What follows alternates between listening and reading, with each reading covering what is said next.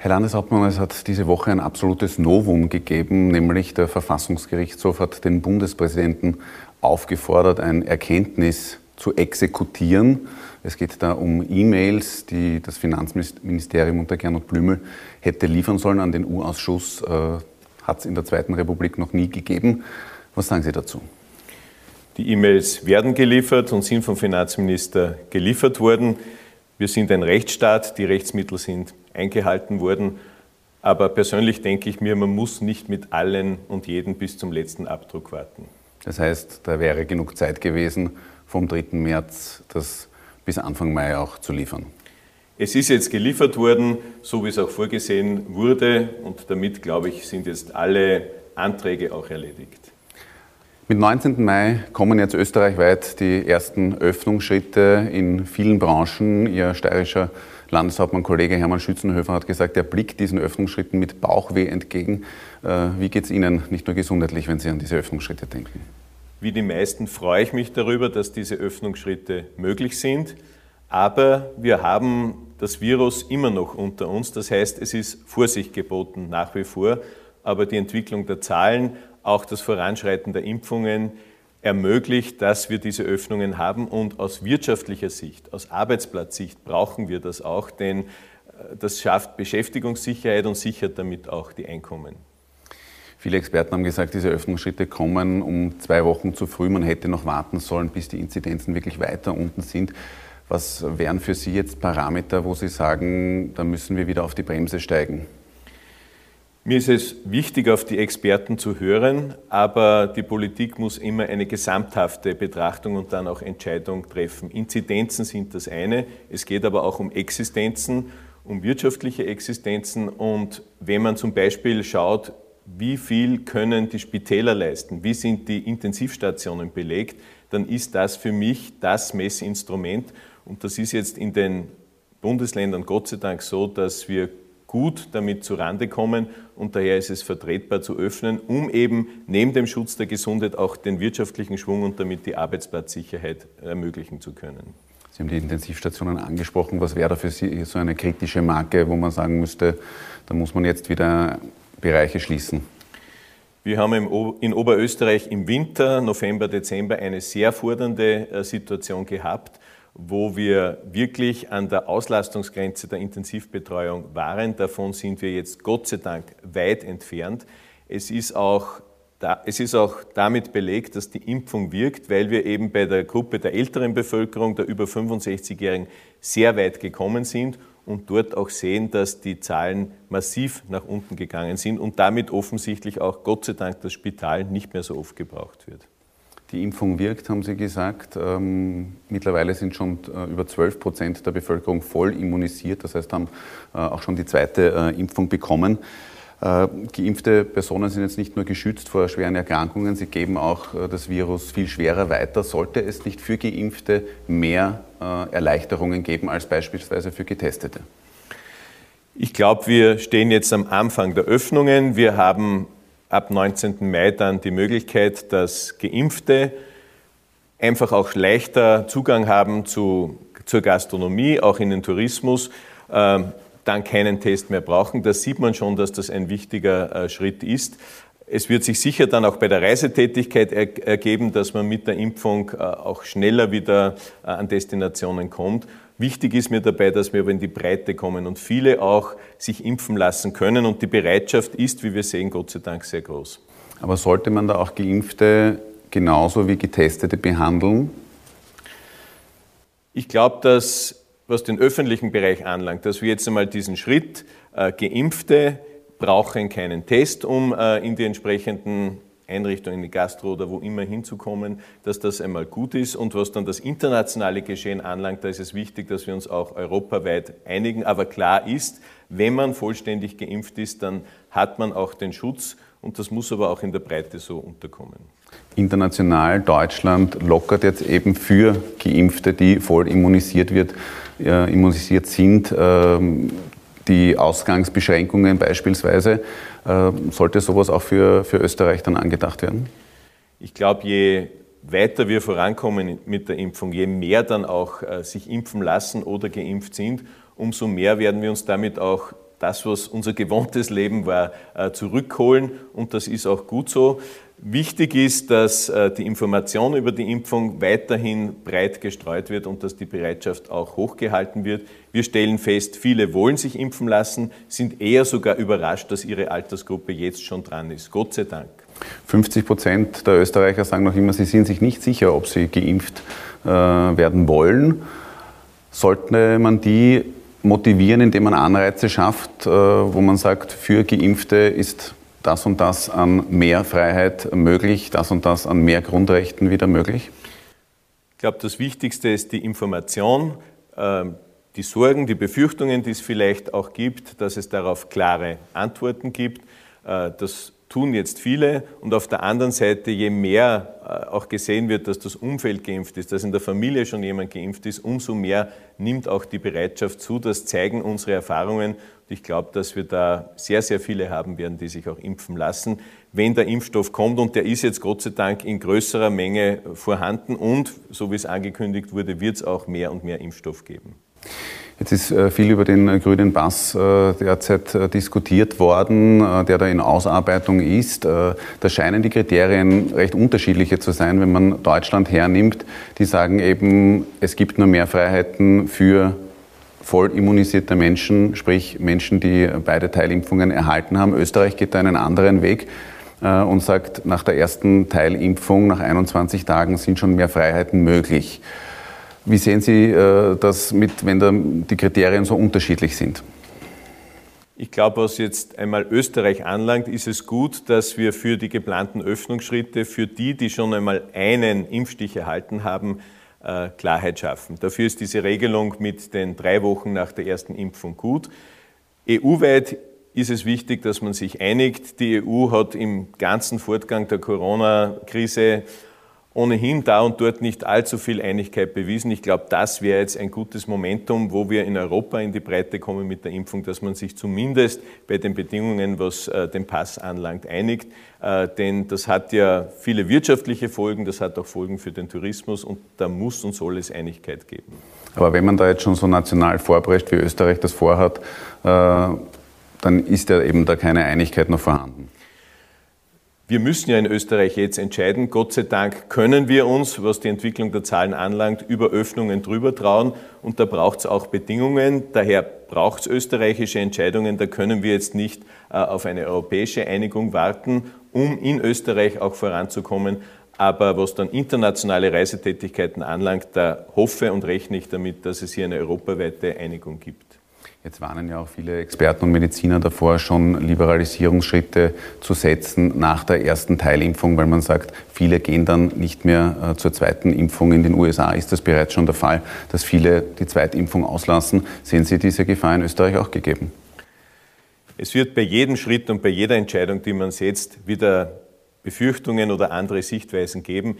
Ich setze darauf, wenn jemand einmal bereit war, sich impfen zu lassen, dass er dann auch die volle Impfung haben will. Und bisher zeigen alle unsere Erfahrungen in Oberösterreich, dass die Leute das auch so handhaben. Welche Motivationsschritte, Anreize könnte man da setzen, damit äh, auch wirklich alle ihren zweiten Stich sich abholen gehen? Ich glaube, dass man einfach sieht, äh, wie gut das ist, wenn man geimpft ist, wie viel Schutz da einkehrt, an wie viel Dinge man dann plötzlich nicht mehr denken muss, die uns jetzt über ein Jahr schon äh, begleitet haben. Und ich glaube, allein dieses befreiende Gefühl wird auch viele dazu bringen, die vollständige Impfung ähm, auch sich abzuholen. Und vor allem kriegen wir viele Rückmeldungen, äh, dass die Organisation Gott sei Dank so gut klappt. Und das zeigt, glaube ich, auch, dass man sehr gut in der Bevölkerung mit diesen Impfungen auch umgeht. Jetzt, äh, was die betrieblichen Impfungen anbelangt, da hat Ihre Stellvertreterin, die Christine Haberlander, ein Ungleichgewicht beklagt, hat gesagt, der Osten ist da bevorzugt äh, worden und Sie können das so nicht akzeptieren. Haben Sie da schon mit Ihrem Parteichef, mit äh, Bundeskanzler Sebastian Kurz gesprochen, dass es da mehr Impfungen für die oberösterreichischen Betriebe geben wird? Das ist eine laufende Diskussion, das stimmt. Wir machen uns da stark. Der Bund hat eben jetzt angekündigt, für einige Großfirmen, die aber hauptsächlich im Osten der Republik angesiedelt sind, sich Impfdosen zu reservieren und zurückzuhalten.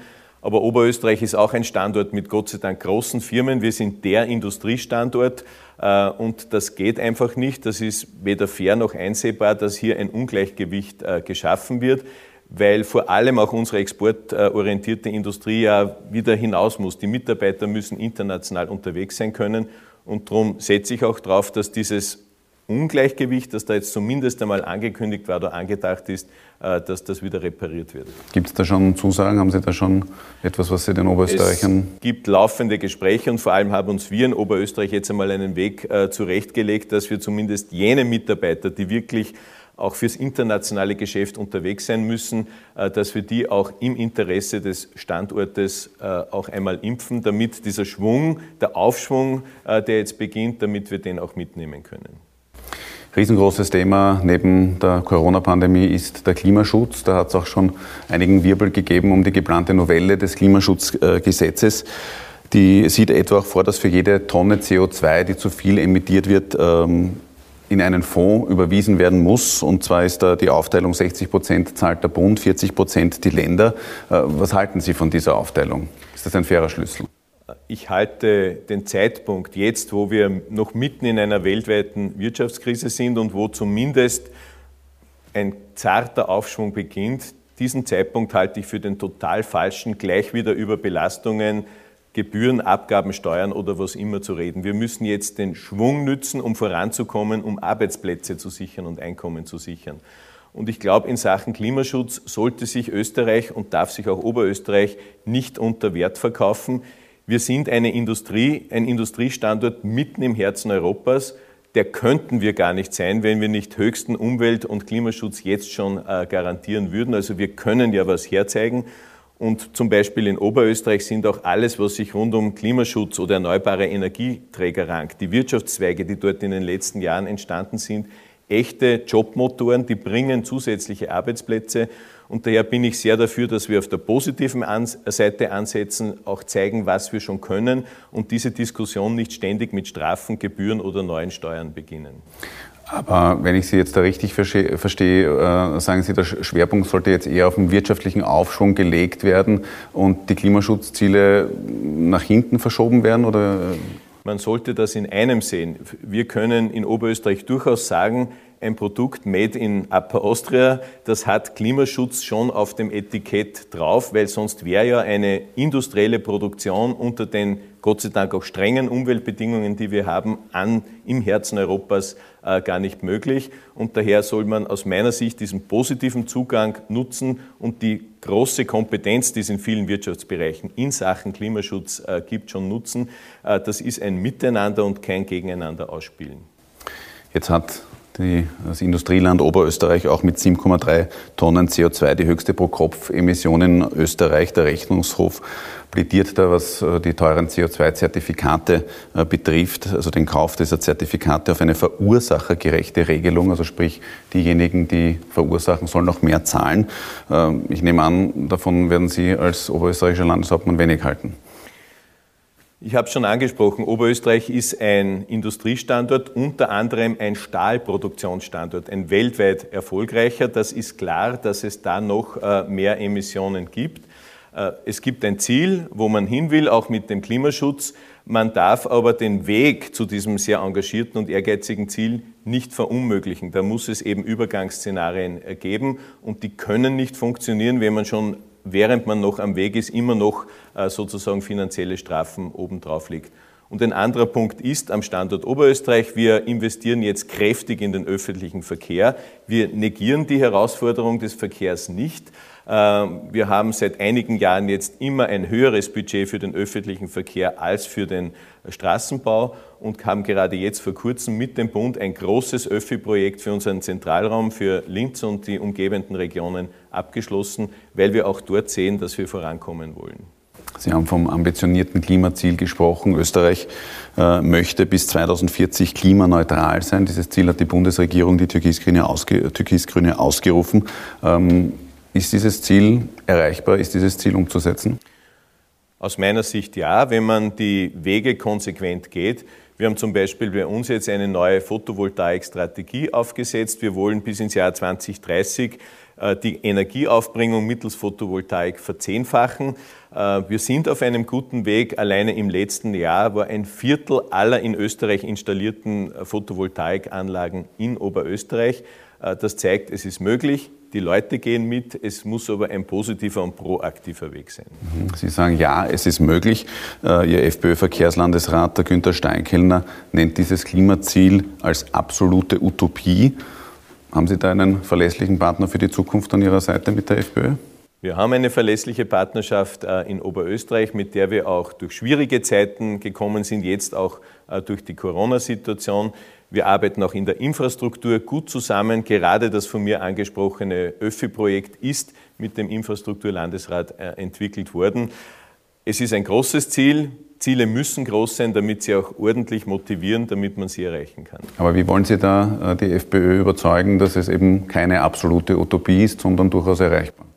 Das ist wie immer in der Politik. Verschiedene Parteien haben verschiedene Sichtweisen und müssen dann, wenn sie zusammenarbeiten, zu einem gemeinsamen Weg kommen. Das haben wir mit unserem Koalitionspartner bisher immer geschafft. Als Ultima Ratio hat jetzt die Umweltministerin äh, auch eine Steuererhöhung auf fossile Energieträger äh, ausgesprochen, nämlich um 50 Prozent sollten die Klimaschutzziele nicht erreicht werden. Das hat äh, Ihr Parteikollege Karl-Heinz Kopf ideologiegetriebene Bestrafungsfantasie genannt. Ist sie das oder ist es äh, tatsächlich ein notwendiges letztes Mittel, um die Klimaziele zu erreichen? Da gilt das, was ich vorhin schon gesagt habe. Ich habe kein Verständnis dafür, dass man, wenn man ein politisches Ziel erreichen will, immer sofort sagt, wie macht man dann eine Bestrafung, wenn das nicht geht, sondern ich muss ja, wenn ich Leute mitnehmen will, positive Energie äh, schaffen, äh, Leute gewinnen, dass sie mitgehen. Wir haben in Oberösterreich eine große Bereitschaft dazu und darum verstehe ich diesen Ansatz, immer gleich mit einer Strafkeule zu kommen, auch nicht. Und ich glaube, der ist auch nicht notwendig, weil wir sehen, dass nicht nur die Wirtschaft, sondern auch viele im Privatbereich bereit sind, mitzutun. Klar ist aber, dass der Treibstoff in den kommenden Jahren teurer werden wird. Äh, CO2 wird einen Preis eben bekommen. Das trifft dann die einkommensschwachen Haushalte besonders laut Studien. Ähm, wie soll man die im Gegenzug entlasten? Das stimmt. Vor allem ist das keine theoretische Diskussion, dass äh, Treibstoff wichtig ist, denn in einem Flächenbundesland wie dem unsrigen ist das eine Situation, die viele Arbeitnehmerinnen und Arbeitnehmer trifft, die eben pendeln müssen, um zur Arbeit zu kommen. Aber auch hier gibt es den positiven Ansatz, dass wir schon längst in einer Umstellung auf neue Antriebsarten drinnen sind. An den großen Automobilproduktionsstandorten, auch in Oberösterreich, wird ja nicht nur geforscht an neuen Antriebsarten, sondern das wird auch schon entsprechend umgesetzt. Und ich glaube, mit diesem Weg, dass es auch mehr in Richtung E-Mobilität oder vielleicht auch noch andere Antriebsformen gehen wird, äh, wird es möglich sein, auch diese Ziele zu erreichen. Die SPÖ hat da wiederum beide Nutzen. Die SPÖ hat in diesem Zusammenhang wieder einmal Vermögenssteuern ins Spiel gebracht. Auch der Vizekanzler hat sich schon mehrfach äh, dafür ausgesprochen, dass die Reichen für ihren Beitrag leisten sollen für eben die Kosten der Klimakrise. Ähm, wie sehen Sie das? Ich möchte beim Wort Krise anschließen, das Sie jetzt äh, verwendet haben. Wir sind immer noch in einer Krise und auch in einer wirtschaftlichen wir sollten alles tun, dass wir aus dem herauskommen. Der Staat auch die Länder, die Gemeinden nehmen viel Geld in die Hand, um den Schwung herzustellen. Zu Recht, das ist auch unsere Aufgabe.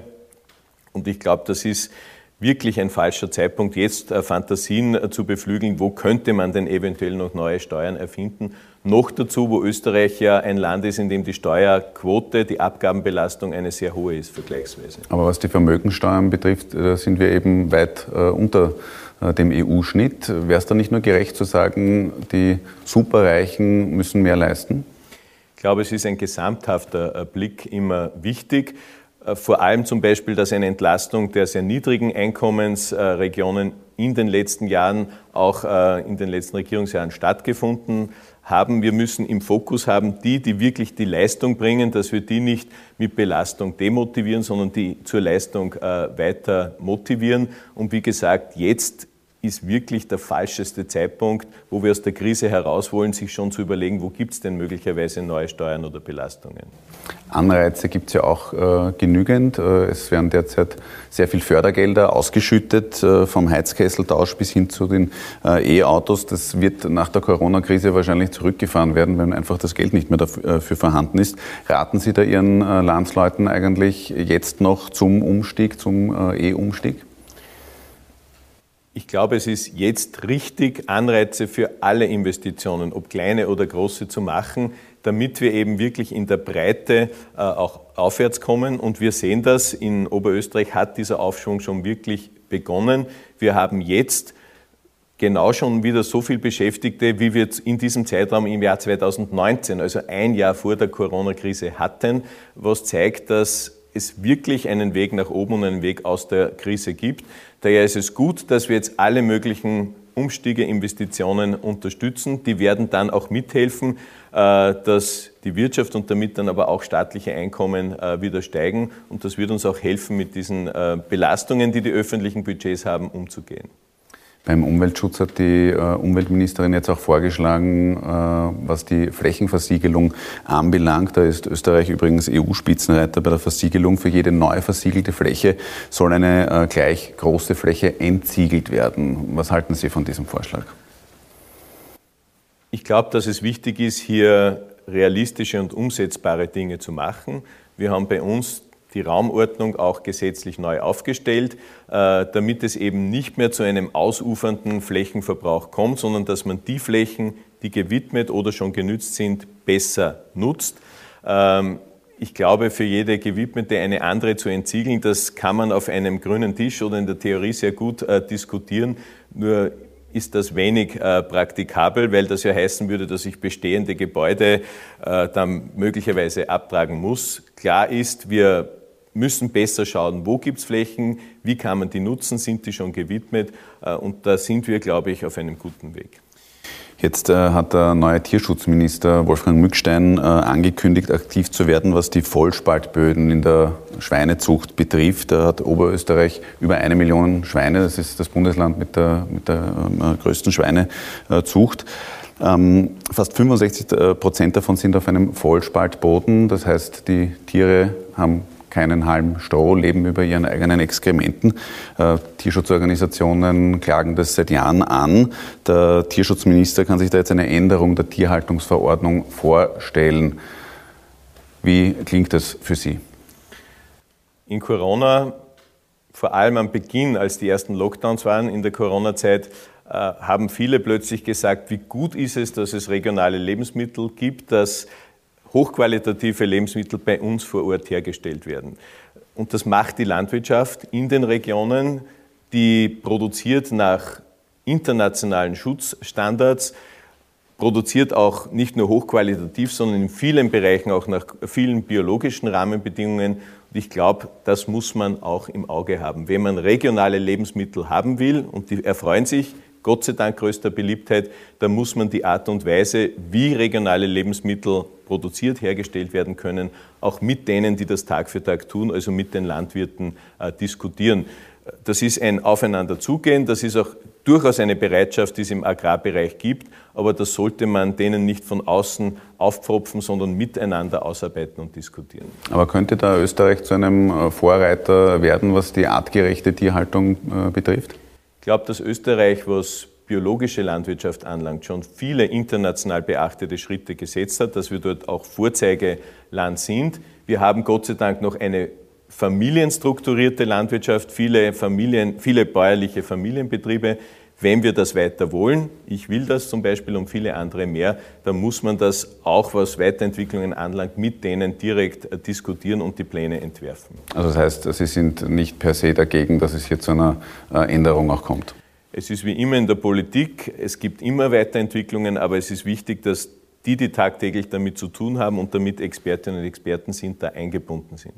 Wenn wir jetzt noch kurz äh, beim Fleisch äh, bleiben, da äh, fordern die Grünen eine verpflichtende Fleischherkunftskennzeichnung in der Gastronomie. Die ist bisher nur freiwillig. Die ÖVP sagt, das passt so. Ähm, können Sie sich da vorstellen, Ihre Partei vom Gegenteil zu überzeugen? Ich glaube, dass wir, dass wir viel mehr auf das stolz sein sollten, was wir haben in dieser ganzen Diskussion. Wir haben äh, den Agrarbereich angesprochen, wir haben unsere international renommierte Gastronomie, auf die wir stolz sein können, ähm, die auch deswegen so beliebt ist und so gut ist, weil sie eben auf Hochqualität setzt. Wir haben auch viele Gütesiegel, AMA zum Beispiel, und ich glaube, dass das, äh, was die Qualitätssicherung und Qualitätskontrolle anlangt, eine gute Vorgangsweise ist. Ich bin überhaupt dafür, dass wir uns immer mehr auf unsere Stärken besinnen sollten und nicht äh, alle möglichen theoretischen Diskussionen rundherum führen. Aber warum sollte der, Gast beispielsweise nicht automatisch wissen, aha, mein Schnitzel, mein Schweinsbraten äh, kommt von da und dort? Weil es viele Produktbezeichnungen gibt. Wie gesagt, es gibt auch das AMA Gütesiegel, das ja auch äh, ausgeführt wird. Es gibt die gesundheitlichen Hinweise, die wir mittlerweile von den äh, Speisekarten kennen. Weiterentwicklungsschritte, wie gesagt, kann es immer geben, aber die sollte man sehr praktikabel halten. Großes Thema dieses Jahr in Oberösterreich ist die Landtagswahl, die Wahlen generell im Herbst. Äh, am 26. September wird äh, in Oberösterreich gewählt. Da hat die ÖVP als einzige Partei noch keine Wahlliste vorgelegt. Das heißt, Sie sind auch noch nicht offiziell zum Spitzenkandidaten gewählt. Überlegen Sie noch? Ich überlege tagtäglich, was unsere Herausforderungen anlangt und die sind riesengroß. Wir haben über einige gesprochen. Wir sind noch immer mitten in der Krise und das beschäftigt mich und viele andere mehr. Die Wahl ist am 26. September, da ist noch Zeit genug und wir werden auch zeitgerecht natürlich äh, als tonangebende Partei unsere Liste vorstellen. Jetzt äh, ist die FPÖ nur mehr in Oberösterreich in einer Koalition in der Regierung. Äh, auf Bundesebene schenken sich ÖVP und FPÖ ordentlich ein, vom Nationalrat äh, bis hin zu den U-Ausschüssen. Ähm, wie geht sich das in Oberösterreich in einer Koalition aus? Weil wir eben eine Landesregierung haben, die sich um die Landesangelegenheiten kümmert. Hier vor Ort arbeiten wir gut zusammen. Diese Koalition ist für diese Periode, die noch bis zum 26. September läuft, geschlossen und bis dahin werden wir auch weiterhin sehr zielorientiert und vernünftig äh, zusammenarbeiten. Und dann werden wir sehen, wie wir nach einem Wahlergebnis auch weiter vorgehen. Unterscheidet sich da die oberösterreichische FPÖ unter einem Manfred Heimbuchner ähm, so stark von einer FPÖ unter Norbert Hofer und Herbert Kickl? Also ich kann nur sagen, dass ich froh bin, dass ich mit einem Regierungspartner, mit der FPÖ in Oberösterreich zu tun habe, der sich nicht aufs Hetzen oder aufs Spalten äh, verlegt hat, so wie das auf Bundesebene zu beobachten ist. Leider hier im Lande wird sehr vernünftig mit uns auch gearbeitet. Herr Landeshauptmann, vielen Dank für das Gespräch. Dankeschön.